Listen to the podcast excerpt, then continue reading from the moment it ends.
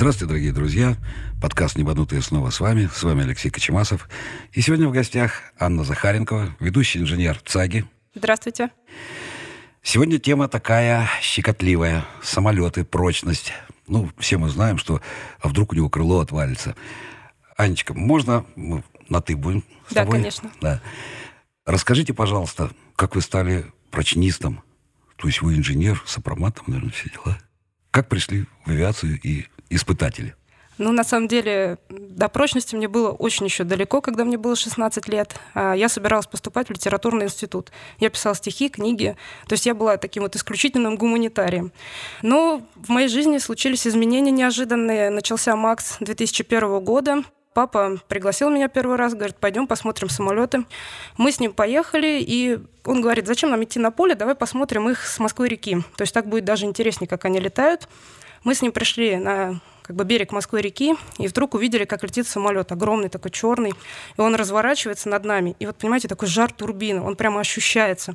И я заметил, что у этого самолета крыло обратной стреловидности. То есть тогда я, конечно, не понимала, что это так называется. Я просто задумалась, почему самолет летает с крыльями в обратную сторону.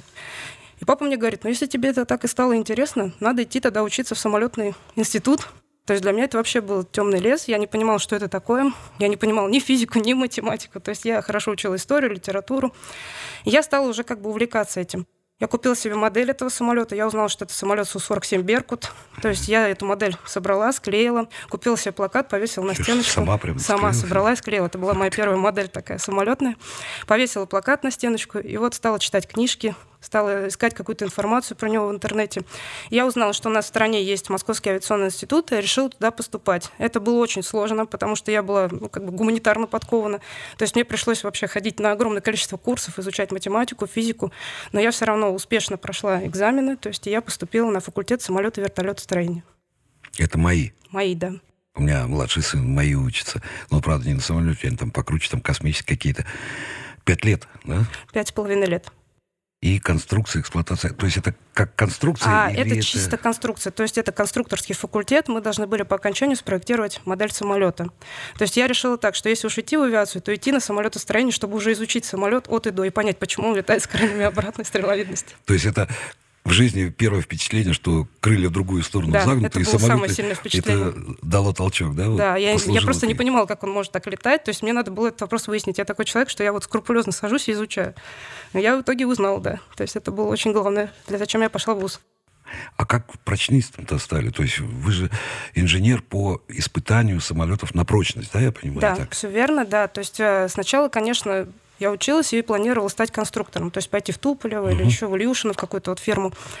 Но на втором курсе я познакомилась с преподавателем по сопромату. Мне очень понравилось, как он читал лекции. Хотя я, сознаюсь честно, в сопромате я ничего тогда не понимала. Ну тогда, а сейчас... Тогда, сейчас уже, конечно, понимаю. Вот. И он мне предложил поработать в зале ресурсных испытаний. Это было уже в окончании второго курса. То есть я туда пришла, увидела самолеты и решила там остаться, видимо, навсегда. То есть сейчас вы балку и перу там давления без проблем, да. построить на кручение, на Да, изгиб. Но да, мы вот сейчас эти- со студентами, я уже как преподаватель в МАИ, я читаю студентам курс шасси самолетов, то есть без проблем мы с ними все строим, изучаем. То есть я себя преодолела, так сказать. Аня, вот хорошо. Конструктор разрабатывает новый самолет. Понятно, там сначала просчитывается все в цифровом виде, но все равно строится модель какая-то там деревянная, пластиковая, композитная. Но потом, когда делается натуральный макет, первый испытательный образец самолетов является прочностным, да, насколько я понимаю? Да, все верно. У нас первый самолет идет на статические испытания, это там, где его сломают, то есть там его будут гнуть до самого предела. И посмотрят, какой запас у него, да, не перетяжелили ли самолет, или наоборот сделали его недостаточно прочным. А после этого он поступает уже на ресурсные испытания, которые идут в параллель с летными. Другими словами, то есть самолет, если конструктор задумал по требованию заказчика, ну, например, делаем пассажирский самолет, он должен э, выполнить сколько-то взлетов и посадок. А, кстати, сейчас есть, э, как называется, временные ресурсы у самолетов. Ну, вот э, А, да, я 30 понимаю, лет, да, 40 лет 30 лет службы, это сейчас до сих пор актуально. То есть вот все, что мы сейчас испытываем на наших стендах, мы стараемся опередить эксплуатацию, то есть сделать это быстрее, Ну, где-то и- в течение 70 лет, чтобы назначить ресурсы, чтобы вы могли спокойно 30 лет пролетать уже на искусственное старение. Да, Да, искусственное И старение. вот этот самолет начинает испытывать. То есть его нужно сломать. Да, То есть, но сломать его нужно не сразу, вот как я вам уже сказала, да, статические испытания есть, где они там проходят тяжелые расчетные случаи, потом уже ломают.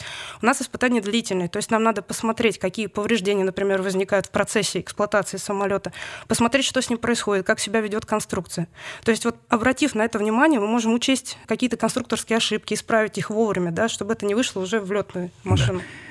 Это подходит к вопросу, когда задают его, а почему самолет машет крыльями? Я говорю, так он должен махать крыльями. Это так задумано. Да, это действительно это... так задумано. Обязательно у самолета достаточно большие перемещения крыла в пространстве. То есть у некоторых э, полтора метра и больше. Да? То есть когда мы летим в самолете, у нас как бы оптическая иллюзия. Мы не видим того, что самолет так сильно поднимает крылья. Но когда мы видим это в зале на испытаниях, то есть это действительно так. Перемещения очень большие. И многие люди, когда впервые приходят к нам в зал, они пугаются. То есть они не ожидают такого, что самолет может так высоко задирать крыло на канале YouTube, да, очень много роликов на именно излом крыльев самолета. Но вы ведь не только крылья ломаете, да, самолет испытываете, но все а, равно нет, ломаете. конечно, да? мы испытываем весь самолет в целом, то есть это крыло, оперение, механизация, шасси, весь фюзеляж, фюзеляж в целом, да. То есть мы испытываем это все, и иногда у нас бывают такие испытания, когда мы занимаемся этими агрегатами по отдельности. То есть каждый еще отдельно ломаем дополнительные испытания, ну, чтобы набраться больше, как скажем, опыта, да, больше посмотреть конструкцию, чтобы у нас уже была какая-то единая линия в этих испытаниях. Самолеты сейчас ну, в основной своей массе все больше и больше строятся из композитных материалов. Ну, вот, например, там Boeing 787, у него ну, вообще пластиковый весь получается. Ну, ну графитовый, да? Да, да, все правильно эти. вы говорите. Да, сейчас это новое, ну, как бы, так скажем, новые веяния в нашей стране, да, новые, как бы, испытания мы проводим. Я считаю так, что мы сейчас стоим в композиционной области, ну, как вот раньше люди стояли у истоков испытаний металла. Mm-hmm. То есть сейчас только самое-самое начало. Вот у нас появился первый пассажирский самолет а, с композитным крылом и оперением. Сейчас мы должны назначить ему ресурс. То есть у нас только все это впереди. Мы все больше и больше изучаем эту программу. Mm-hmm. На самом деле на программе именно испытаний композитных крыльев мы сидим уже больше 10 лет. То есть у нас были уже как бы предварительные, так скажем, испытания, прежде чем было спроектировано уже окончательно крыло. А вот в боевой авиации применяется композитные крылья? Да, применяются, ну, не но не, крылья, да? ну, так скажем, не прям целое крыло, да. Вот мы считаем сейчас, ну, ну тот же самолет Беркут, но, угу. к сожалению, эту программу закрыли, да. Ну, она была экспериментальная. Она была экспериментальная, да. Изучение, то есть, то есть вот... аэродинамическое даже, скорее, экспериментальное. Там изучалось... Аэродинамика, да, то есть там было очень много вопросов дивергенции крыла, и это, конечно, так вот композиты были вынуждены, да, их сделать, чтобы устранить эту дивергенцию, то есть попытаться как-то избавиться от нее. Вы сейчас такие слова говорите, я вспоминаю сразу училище. Флаттер, дивергенция, эффект да, Шимми. Да. Это, ну, чтобы было понятно нашим слушателям, это кручение, да, это изгибы в своеобразной, э, ну, в пространстве. Конструкция в пространстве, да. Конструкция в пространстве, дивергенция вот это. И там, по-моему, в Беркуте были в корневых частях крылах, да, вот самые большие заморочки да, самые большие заморочки там. именно вот в переходе вот в этом, да, то есть вот надо было сделать композит так, чтобы ничего не сломалось, да, чтобы крыло не загнуло в обратную сторону. А вот эти композиты, они испытываются по таким же программам, как ну, металл? Ну, металл же испытывают там. Смотрите, да, вот у нас сейчас разработана новая методика, да, мы ее опробовали на прототипах композитных крыльев. А, то есть здесь для композитов очень важны ударные повреждения. Если в металле частенько случались такие случаи, что обслуживающий персонал мог уронить ящик, какой-то, да, с инструментом, ну, такое, да, бывает. Что-то могла какая-то там стремянка врезаться в крыло, то для композита это очень важно. Надо посмотреть, чтобы это повреждение не вызвало ну, каких-то серьезных разрушений, да, то есть за, за ударами надо тщательно следить. И мы это испытываем. Да, я сразу вспоминаю удочки. Ну, графит-то один и тот же, в принципе. Ну, там модульность другая, прочнее, прочнее. Удочка хорошо гнется, ее не сломать. Ну, если ударить ее о борт лодки, там железная, она лопнет. Ну, чем суша, графит получается. Тем... Да, вот об этом сейчас многие говорят, но у нас уже есть наработки да, по этим вопросам, по ударам и по тому, как ведет себя конструкция в целом в процессе испытаний. Сейчас еще рано говорить о том, что она после удара может сломаться. Да, такого нет, и это не доказано. А вообще композиты действительно прочнее, чем металл получается? Ну, по своим характеристикам, я имею в виду прочностные э, во всем диапазоне. Я понимаю, да. Вот э, они должны быть прочнее, да, они должны не выходить из строя. Металл должен в крыле выйти раньше, чем, например, композит. То есть вот он должен еще какое-то время летать, то есть дольше, да. У композитов есть такая интересная особенность, если они попадают в определенный диапазон нагрузок, они становятся вечными. О как. Да. А, хорошо, металл ну, привыкли железяка, она и есть железяка, да, она дышит. Угу. Ну, почему самолеты делают клепанными, а не сварными? У нас, по-моему, только насколько я помню, МиГ-25 был там, ну, из там титана, да, ну, там титан. другие совершенно да. были вещи. А самолет должен дышать, потому что он эксплуатируется в диапазоне температурных режимов от плюс, там, может, 40-50 градусов до минус 60, 70 и ниже. И понятно, что в таких условиях, когда перепад температур составляет больше там 100 градусов, металл сжимается, расширяется, поэтому он клепанный, да, да. чтобы он дышал. А как с композитом быть? Он тоже подвержен этим? А, композиты тоже проклепывают, то есть все то же самое, да. Бывает такое сочетание, например, нервюра в э, консоли крыла и верхняя панель композитная, нервюра металлическая, то есть ее также клепают, и все нормально. То есть Не, я имею в виду, что композит э, подвержен свойствам расширения и сжатия. А, но там немножко другая история, да. Мы испытываем композиты и печем их, в специальных печах, да, смотрим, как они ведут себя при нагреве, и охлаждаем их, смотрим, как они ведут себя при ну, морозе, обледенении, да, ничего такого с ними не происходит. То есть хрупкость не появляется в Не проявляется, нет, все хорошо. Есть... И при жаре смола нет, начинает все хорошо, течь. нет, ничего такого не происходит, да. То есть за композитами все-таки будущее? Я думаю, что да. Я думаю, что эта тема очень интересная, и ее надо развивать. То есть надо пробовать в разных модификациях самолетов, смотреть, как он себя ведет. То есть сейчас однозначно сказать композитам нет, нельзя, да, то есть надо дать дорогу, надо попробовать, ну, и в то же что время будет. сказать да тоже. Ну и в то же время сказать да тоже нельзя, потому что надо посмотреть, как они себя поведут в дальнейшем, да, то есть для этого мы как бы занимаемся испытаниями. Аня, есть какие-то деревянные части в самолете? Ну, я не беру там интерьер, так конструктивно деревянные. А, конструктивно деревянные, наверное, ну, Уже все? у нас такого ничего нет сейчас, да, все Уже металл, пластик, да, то есть, ну вот как-то так. Эх, нет, нет уже нету, того да. лампового, теплого да. самолета нету, с да. деревяшкой. Потому что были самолеты еще, ну, не на заре, а в середине прошлого века, там, Ил-18, где там конструктивно еще применялись какие-то деревянные вещи. Ну, они не несли какой-то нагрузки, да. А вот как распределен рабочий день прочниста инженера? Ведь самолет, он стоит на стапеле, ну, где-то там на в стенде, трубе, да, на он стенде стоит, стоит. на стенде специальном построенном. То есть самолет летает на стенде 24 часа в сутки, 7 дней в неделю. Естественно, ночами инженеры не работают, для этого есть у нас специальная смена, да, она следит за самолетом, что с ним происходит. Но она в любой момент может уведомить об этом инженера и сказать, что что-то там произошло на стенде, обрати внимание, да, утром, когда ты придешь. Инженер начинает свою работу с 8 часов утра, то есть в течение дня мы обслуживаем самолеты на стенде, решаем вопросы с программами испытаний, с заказчиками. То есть у нас вот такое непрерывное общение да, с конструктором, с его бригадой, то есть с бригадой, кто еще какие-то вещи в самолете делает. То есть у нас очень много людей в этом задействовано. В нашем зале порядка 170 человек работает, и все занимаются испытаниями самолетов. То есть он вот стоит ночью, да, там компьютер следит Да, за ним. да, компьютер а если следит. он раз и сломался в этот А момент? такого что- не может у нас произойти. То есть у нас аварийная защита самолетов. То есть если что-то вдруг ночью случится, он аварийно разгрузится и остановится до утра. Всё, стоп. Все, будет стоп. То есть и мы утром придем, разберемся, что там случилось. Конечно, бывает такое, что ночью что-то в конструкции ломается. То есть, но утром мы уже как бы это фиксируем. А вот бывает так, что э, новый самолет какой-то разрабатывается, ну, просто экспериментальный, да, какая-то часть, крыло какое-то разработали, новый профиль крыла, и это крыло отдельно там начинает испытание. И оно раз не пошло, ломается. Бывает такое, да. Бывает, да? А, Я помню, нам наш Ошибки. а, начальник даже рассказывал такую историю, что еще когда Ту-134, по-моему, проектировали, была у него проблема с крыльями, то есть не пошли они в серию, меняли эти крылья. То есть, да, действительно бывает такое. Бывают такие серьезные конструкторские ошибки. Но это даже хорошо, что это происходит в условиях зала, то есть самолет не вышел на эксплуатацию, да, мы вовремя успели это предотвратить, то есть исправили, Ну, испытали. Действительно, что если самолет на испытаниях ломается, то это, наоборот, очень хорошо, это потому очень что хорошо, это да. всплывают Да, ошибки. да. На сегодня появилась в прессе, в СМИ, ну, я их люблю очень, эти наши средства массовой информации. Боинг обнаружил там New Generation самолетов трещины там какие-то усталостные. Ведь вы как дефектолог, вы же работали, я знаю, что Да, дефектологом да, некоторым. Вот э, немножко о профессии дефектолога. Это тот, кто выявляет дефекты, да, в самолете? Тот, кто выявляет, как мы их называем, усталостные повреждения в конструкции. То есть в процессе испытаний у нас есть определенный регламент, когда мы должны следить за самолетом. И регламент этот выдает э, КБ. То есть оно говорит, допустим, через 500 полетов, да, вы должны посмотреть самолет. Мы идем, осматриваем его, ищем повреждения. То есть мы проходим полностью весь самолет.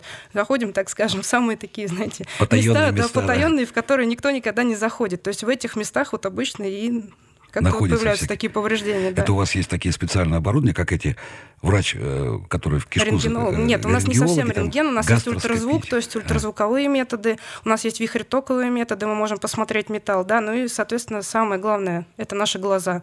То есть дефектоскопист должен очень хорошо видеть, и он должен прям вот, знаете, как чувствовать, чуять, да, чуять да. эту трещину, то есть идти душили, и смотреть. Душили, да. Да.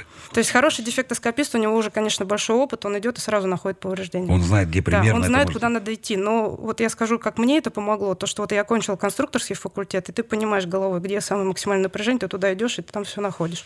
Ну, вообще допускаются вот трещинки да, какие-то там? Да, конечно, То да. есть это нормально? Да, это нормально, и я вам больше скажу, что в процессе эксплуатации тоже есть трещины, за которыми просто следят и не дают им выйти на опасный быть, да? размер. Да, да, то есть они вот. должны быть, Они должны быть, и это нормально, да. То есть в конструкции ничего такого страшного в трещинах нет. Я помню, я в Артеке преподавала, рассказала детям про трещины, дети решили ехать на поезде домой. То есть был такой момент. Но на самом деле, знаете все, и не переживайте, самолет летает с трещинами, и это безопасно, за ним следят. То есть уже к процессу эксплуатации у человека есть все повреждения, все их допустимые размеры, и все будет спокойно. То есть никаких ну, проблем не будет. с человеком живым, да? У него кариес в зубе есть. Ну, конечно, он да, он же живет, да, и, и никак, так... да, не мешает ему. Вообще интересный вопрос. Почему же все-таки самолет летает? Там же у вас трубы всякие аэродинамические, наверное, есть. Вот но у нас много всего интересного, да. То есть не только аэродинамические трубы, у нас есть пилотажные стенды, где мы отрабатываем какие-то вот полетные да, режимы, к нам приходят настоящие летчики, то есть летают на этих пилотажных стендах, все это смотрят. И перегрузки. И перегрузки испытывают, да. То есть у нас есть трубы разных, ну, модификаций, различных вариантов, да, в которых мы продуваем модели. Прочностные залы, очень много. Это вот почему же самолет летает-то? А потому что создается подъемная сила крыла. Я всегда так говорю. Magic. Да, это, это волшебство. Это волшебство, да. Это, знаете, как в сказке про Гарри Поттера, да. То есть вот на это... метлу сел. На метлу сел и полетел, да. Самолет летает, потому что люди трудятся очень много для того, чтобы он полетел. Я всегда так детям говорю. Ну да. А вот эти вот прочностные, как сказать, испытания, да, ведь фюзеляж тоже испытывается. Люди иногда думают, что самолет, он герметичный, то есть он взлетел, и там все, воздух вот нагнали, а на самом-то деле он же дырявый очень сильно. Да, это все Туда нагнетает да. воздух. Воздух нагнетает, мы на испытаниях специально Тоже нагнетаем воздух фюзеляж, да, мы должны создать избыточное давление. То есть для того, чтобы нам надуть фюзеляж, нам надо сначала, наверное, ведро герметика потратить, чтобы все вот эти щелочки, дырочки замазать, и только после этого мы его надуем, как бы проведем опрессовку, как мы это называем. Опрессуем и скажем, что самолет может держать это избыточное давление, допустим, 0,7. Да, а потом, когда на самом деле тоже самолет выходит, этот весь герметика его нет, ничего, нет, и конечно, него, нет, через него нет. свистит все. Ну, там же все равно все закрыто. В любом случае такого нет, да, что воздух гуляет по самолету. Хорошо. Какие самые любимые испытания вот в вашей работе? Вы же много всего испытываете. Мне очень нравится испытывать самолеты на остаточную прочность. То есть, когда он уже накачал свой ресурс, вот, mm-hmm. допустим, как мы говорим, 30 тысяч летных часов, и потом в нем надо сделать а, пропилы и посмотреть, держит ли конструкция крыла и конструкция фюзеляжа. Такие вредители. Ну, да, вредители, да. Держит ли оно трещину. То есть, вот мы режем фюзеляжи, трещину, только не пугайтесь, один метр то есть два межшпангоутных расстояния. И этот метр самолет должен держать. С метровым повреждением самолет должен безопасно приземлиться. Маньяки. Честное слово, вы маньяки. То есть взять в живом самолете и пропилить ну, он для нас уже, знаете, как он уже не живой, он уже дедушка, он уже налетал 30 тысяч а, летных часов. Ну, понимаю, дедушке пора, можно да. там кость отрезать, да, нормально да, вы так пора, да. устроились. Ну, у нас такие испытания, да, что мы должны самолет гнуть, ломать, крутить, ну, вообще да. издеваться над ним всячески, чтобы в процессе эксплуатации все было безопасно, и люди не пострадали. Это важный момент. А ведь не только самолеты, да, испытывают, там, я имею в виду конструкцию самого планера, стойки шасси. А стойки шасси, конечно, мы испытываем. У нас есть испытания, которые и идут в процессе тоже, да? ну, вот вместе с планером. Да? То есть вот самолет, например, летит, и у него идет посадочный режим. То есть у него стойка вот садится, и стойка у него, когда мы взлетаем, то есть она едет. И есть у нас испытание уборка-выпуск. То есть когда уже вот просто... Бам-бам-бам. Да, бам-бам-бам-бам. То есть вот долго, нудно, но вот испытываем, Вы хоть, да. Ну, там беруши затыкаете А, на самом деле, да, у нас в зале очень шумно. То есть у нас многие люди уже, ну, плохо слышат, но не потому, что да, как бы они действительно... Профессиональные заболевания. Профессиональные заболевание, и нас постоянно медкомиссия проверяет, да, чтобы не было никаких вот таких вот проблем да, со здоровьем. У вас тоже есть комиссия? Да, у нас есть медкомиссия, то есть обязательно слух у нас смотрят, да, зрение, как мы видим, да. Вот для дефектоскописта, как я уже сказала, зрение важно, но слух тоже, да, потому что самолет целый день шумит. Он, когда воздухом надувается, там в зале находиться невозможно. А вот скрипы, вот когда люди в самолет пассажир заходит, сейчас мы пока о пассажирах говорим, угу. и самолет начинает скрипеть. Ну, там взлетает, и он в воздухе, его там болтанка подбалтывает, скрипит. Что скрипит самолет? Что может скрипеть? Он же уже весь... А, скрипит, ну смотрите, вот, э, например, стык крыла с фюзеляжем, да, там вот этот весь металл трется. Это безопасно, то есть это так и должно быть, ничего в этом тоже страшного нет. Да, тоже так задумано, то есть в шасси что-то трется, да, и возникают вот эти вот звуки. То есть когда мы на испытаниях, мы эти звуки слышим постоянно, да, когда человек садится в самолет, для него это как бы впервые может быть, да, он не всегда их сразу услышит. То есть ну, кто-то услышал, да, то есть и вот обратил внимание, не бойтесь, летайте спокойно, так и должно быть. Конструкция дышит. Интересно, какая забавная вещь. Аня сейчас так рассказываешь прям вот, чтобы человек не боялся. Ты сама боишься летать? Я сама боюсь, я всех уговариваю. Я, наоборот, рассказываю, чтобы люди не боялись, чтобы понимали.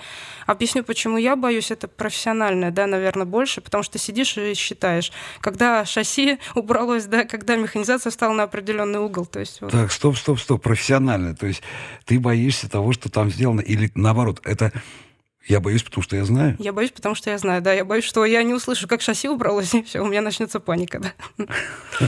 То есть ты боишься не того, что это сломается? Нет, я не боюсь того, что это сломается. Я в самолете уверен. То есть, когда я сажусь, я знаю, что самолет спроектирован надежно, за ним очень тщательно следят, его обслуживают и на аэродроме, и в процессе испытаний. То есть такой боязни у меня нет.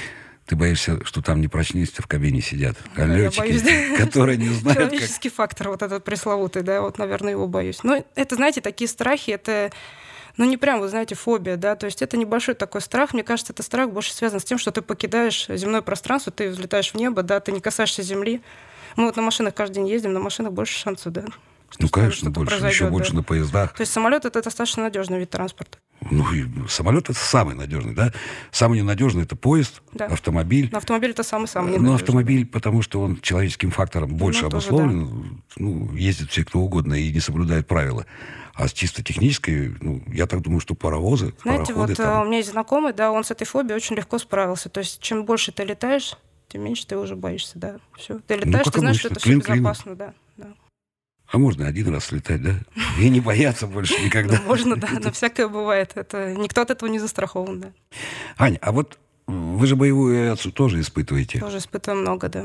Есть какие-то различия для военной авиации, транспортной, пассажирской, грузовой, а, вертолетной? Различия в программе нагружения самолета, то есть в процессе испытаний. Смотрите, мы когда грузим военный самолет, мы иногда имитируем на стенде боевые вот Разво... Боевой разворот, бочку, спираль, то есть все вот это имитируем. Перегрузки. Да? Перегрузками, да. За счет перегрузок мы выходим. То есть у нас бывает, что истребитель может выйти на перегрузку 8 единиц. То есть это очень прилично. На стенде прям видно, как его начинает он трещать, он начинает прям гнуть. Гофрами идет. Ну, он проходит эту перегрузку, и все безопасно. То есть дальше продолжаем летать.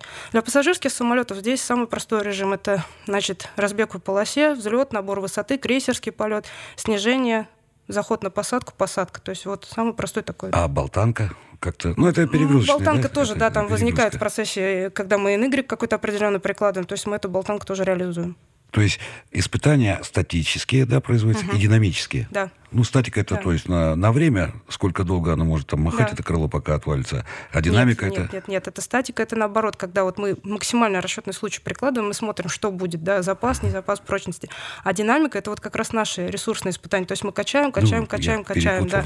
Качаем долго-долго-долго. Это может тянуться, я говорю, 7-10 лет.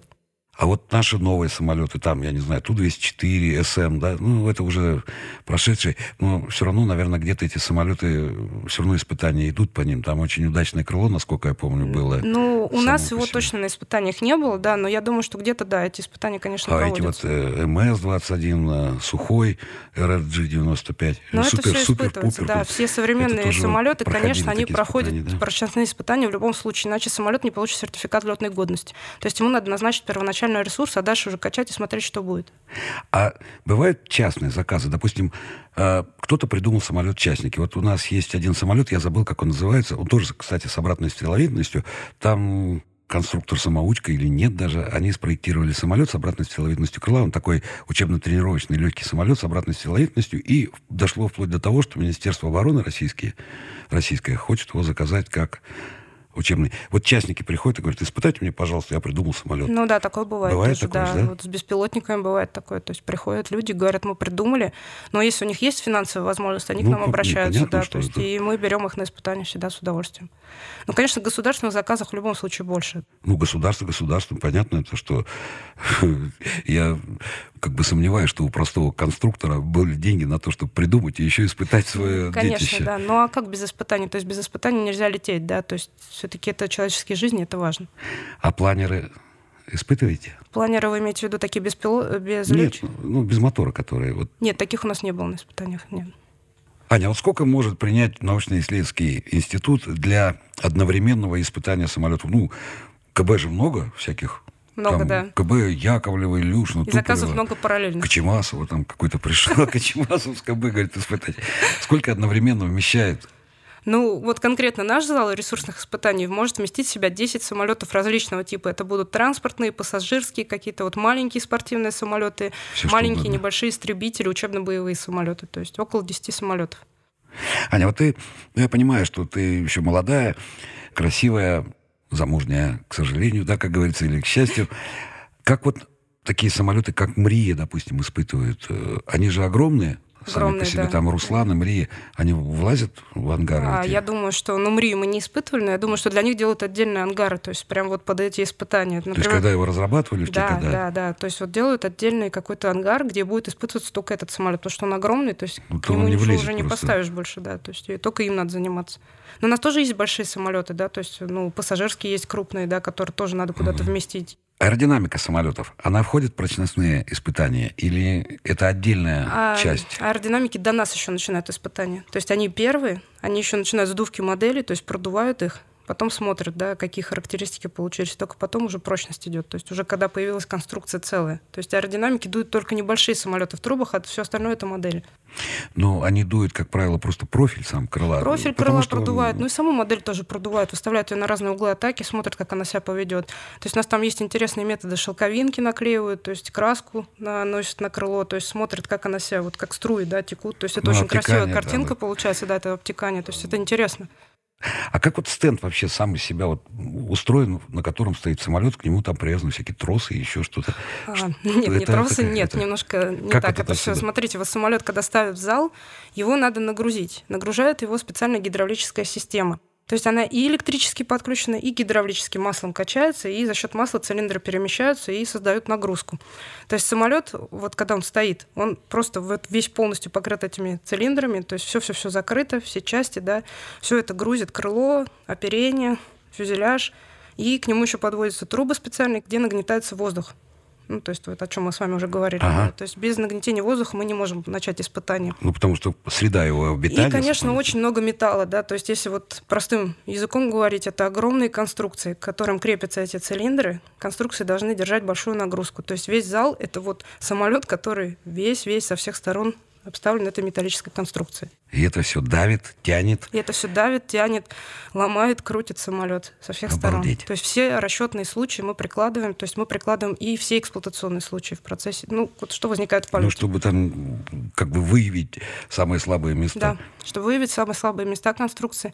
Но бывает такое, что и нету слабых мест. Бывает, что конструкция хорошо изначально спроектирована. То есть дальше мы просто назначаем ей ресурс и следим, Мгм. чтобы ничего не произошло. Правильно я понимаю, что самолету в воздухе, самолету вообще, ему намного легче, чем на земле стоять? Конечно, да. Я вот людям рассказываю, когда меня спрашивают, я говорю, вы поймите, что когда самолет стоит на земле, он стоит вот на своих ногах, Ногах, на трех шасси, и вся эта конструкция массой там 200, 300, 400 тонн, и Всё все это к земле да, давится, да. И все это висит под гнетом. А когда он воздух, он раз его воздух Конечно, поднял. воздух, получается, разрежена вот эта среда да, воздуха, она самолет сразу поднимает, и нет уже этого веса.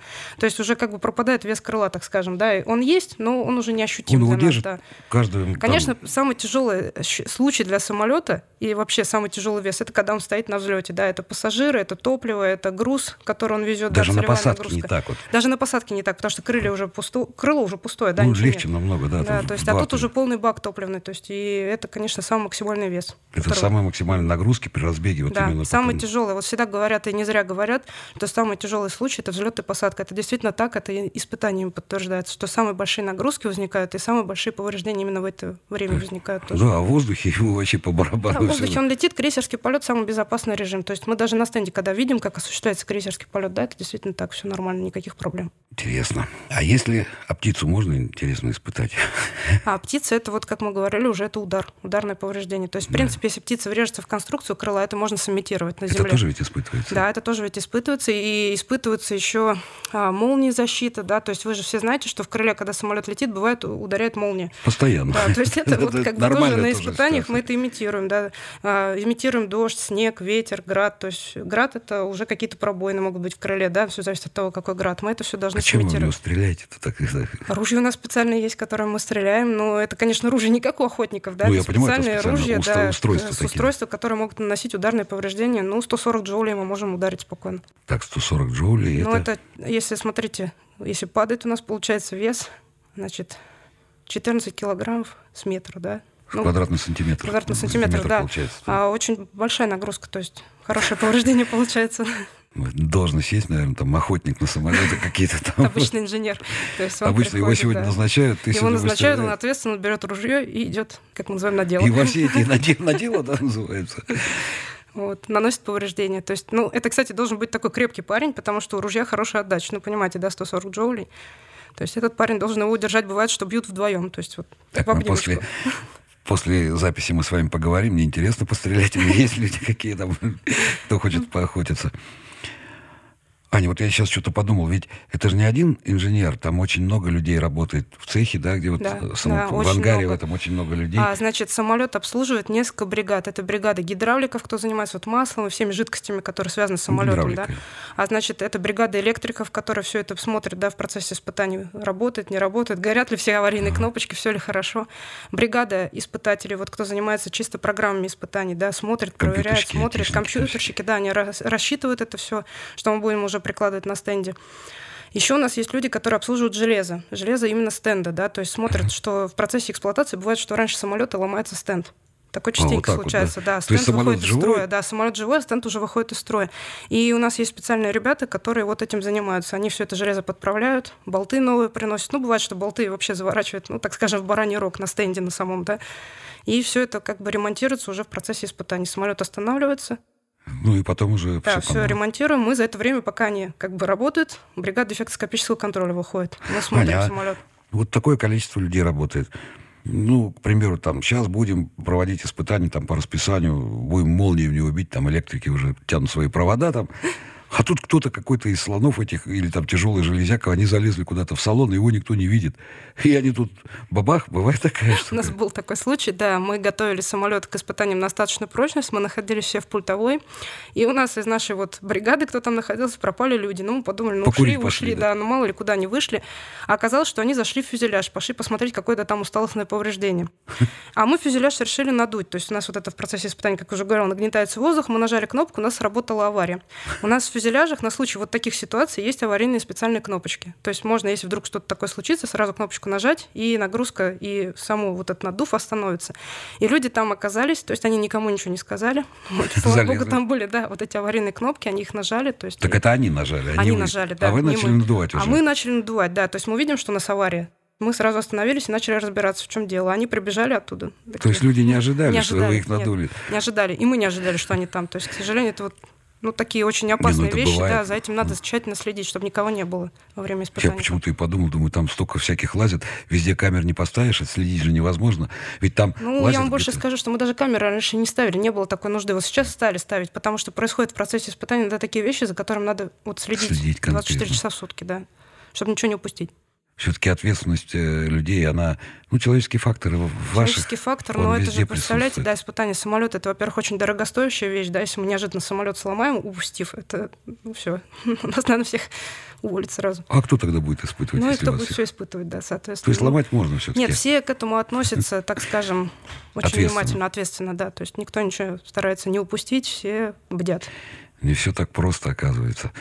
А самолет приходит на испытания, ведь не только новый, да, который разработался, ведь бывают и старые самолеты, ну, я имею в виду старые относительно, ресурс, да. уже которые... Ну, это очень редко бывает, да, вот у нас был один такой самолет, да, военный, со звездами. То есть мы ему продлевали ресурс, был такой, да. Потому что модификации, допустим, самолетов сделали. Модификации меняются, да. Ну и бывает, что у нас вот есть самолеты военные, которые в одном единственном экземпляре. Новых таких угу. уже нету и не строят, да. Соответственно, ему надо продлевать ресурс обязательно. Чтобы его дальше Да, чтобы его дальше эксплуатировать. Ну, на нем летать. Много таких хороших самолетов. А часто ли всплывает а, на самолетах, которые вот модифицированы, они пролетали много-много лет, и всплывают какие-то косячки, да, вот ошибки такие, которые, ну, как с Боингом вот получилась ситуация, они говорят, что там у них трещина. Ну, я понимаю, что это средства массовой информации, там раздувают ну, конечно, все. Да. Вот, а, ну, на самом-то деле наверняка, потому что технологии растут и выявляются, и возможности больше обнаружить э, те ошибки конструкторские, наверное. Бывают такие моменты или ну, не бывает? знаете, практически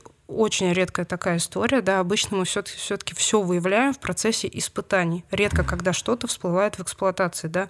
Мы стараемся, мы по самолету, можно если так сказать, ползаем, да, просто вот от и до, в каждую щелочку заглядываем, потому что если мы что-то упустим, и это выявится в процессе эксплуатации, и это повлечет какие-то серьезные повреждения, но для нас это будет, конечно, Ну, это да, будет э, неприятное, неприятная для, для всех. Ситуация, это да. не только То есть для... поэтому мы стараемся все-таки таких ситуаций не допускать. То есть редко такое бывает, очень. Следим тщательно, да.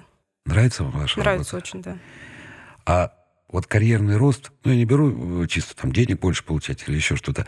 Как развиваться можно вот в этом направлении именно инженера-прочниста, который занимается прям рождением да, вот этого самолета, который описывает, какие перегрузки он допускается. Как вы дальше себя видите вот в развитии своего профессионального Сложный вопрос. мастерства? Наверное, это вопрос, знаете, к моему руководству больше, как оно дальше видит меня, да? руководство ладно, да. руководство видит, вот. чтобы у вас все хорошо Я, и конечно, сроки. вижу себя на испытаниях дальше, то есть я, в принципе, считаю, что не надо на этом останавливаться, да, вот у меня есть интерес именно в области композитных конструкций, то есть mm-hmm. я испытаниями композитов занимаюсь очень плотно, да, то есть уже вот 8 лет точно. И я надеюсь, что я буду дальше эту тему продолжать, потому что, в принципе, если ты на какую-то тему попал, и эта тема такая перспективная, прорывная, ты можешь на ней достаточно много лет работать и испытывать различные конструкции. Аня, я рад познакомился что с тобой. Я тебе свою удочку на испытание принесу. Она у меня углеродистая. Да. Там графит Т-40, и мы посмотрим, что она может. Да, ну, конечно, обязательно. Спасибо огромное. А, я самый главный вопрос же забыл задать. Airbus или Boeing? А я люблю Airbus. я не знаю, мне они больше кажутся комфортными, то есть больше нравятся. Потому что они композитные, да? Потому что они нет, пластиковые? Нет, ну просто мне нравится, как он уютный салончик у него. То есть, ну не знаю, вот это чисто такое девчачье, да? мне нет. На самом деле я за наш отечественный пром. Я верю в то, что он Наконец-то. может прорывное, да. Вот прям рывок такой сделать хороший, знаете, вот в эксплуатацию. Очень хочется полетать на наших самолетах. Я прям верю в это. Да и мне хочется. Я хоть и летал на наших очень много, а потом перешел, но все равно на наших Понимаете, хочется. я вот за Boeing и Airbus, я же не знаю, я их не испытывал, да, я ничего не могу сказать. А за наши самолеты я могу, вот положа руку на сердце, сказать, что они на испытаниях себя ведут прекрасно. То есть у нас есть задел хороший на будущее. Думаю, молодцы вообще. И есть самолеты, которые, конечно, вот мы много испытывали, но вот эти вот тяжелые 90-е годы были, да. То они, есть, они заглохли, да. И это очень жаль. Хотелось бы, чтобы эти самолеты все-таки пошли в серию. И еще небольшой такой вопрос. Когда-то давным-давно я переучился на самолет Ту-204. Очень давно это было. И нас привезли в одно интересное КБ, и там стояли деревянные модели, полный рост самолетов, то есть они были там из фанеры сделаны, из палок. Ну, это были такие модели самолетов в полной размерности для того, чтобы там компоновку ее, эргономику. Сейчас делаются такие самолеты? Или музеи только остались? Ну, наверное, только в музеях, да. да. Я что-то деревянных моделей уже очень давно, вот таких вот прям, как вы говорите, крупномасштабных не видела. Хотя, да, такая практика раньше действительно была. То есть делали. Хочется полетать на отечественном самолете? Хочется очень. На каком? На Ил-96-300 я бы полетал с удовольствием. Но президент летает, почему бы нам не полетать? И это правильный ответ. Напомню, сегодня была с нами Анна Захаренкова, ведущий инженер-прочнист одного из российских научно-исследовательских институтов. Спасибо огромное, Аня, что посетила нас. Спасибо вам, очень интересно. Мне очень тоже интересно было. И у меня, думаю, будет еще один повод встретиться, потому что накопилось очень много вопросов. Тут вот постоянно наш читатель Катя из Фейсбука, она спрашивает, ну, этот вопрос я вам задам в следующий раз. Спасибо огромное. Спасибо До свидания. Вам. До свидания.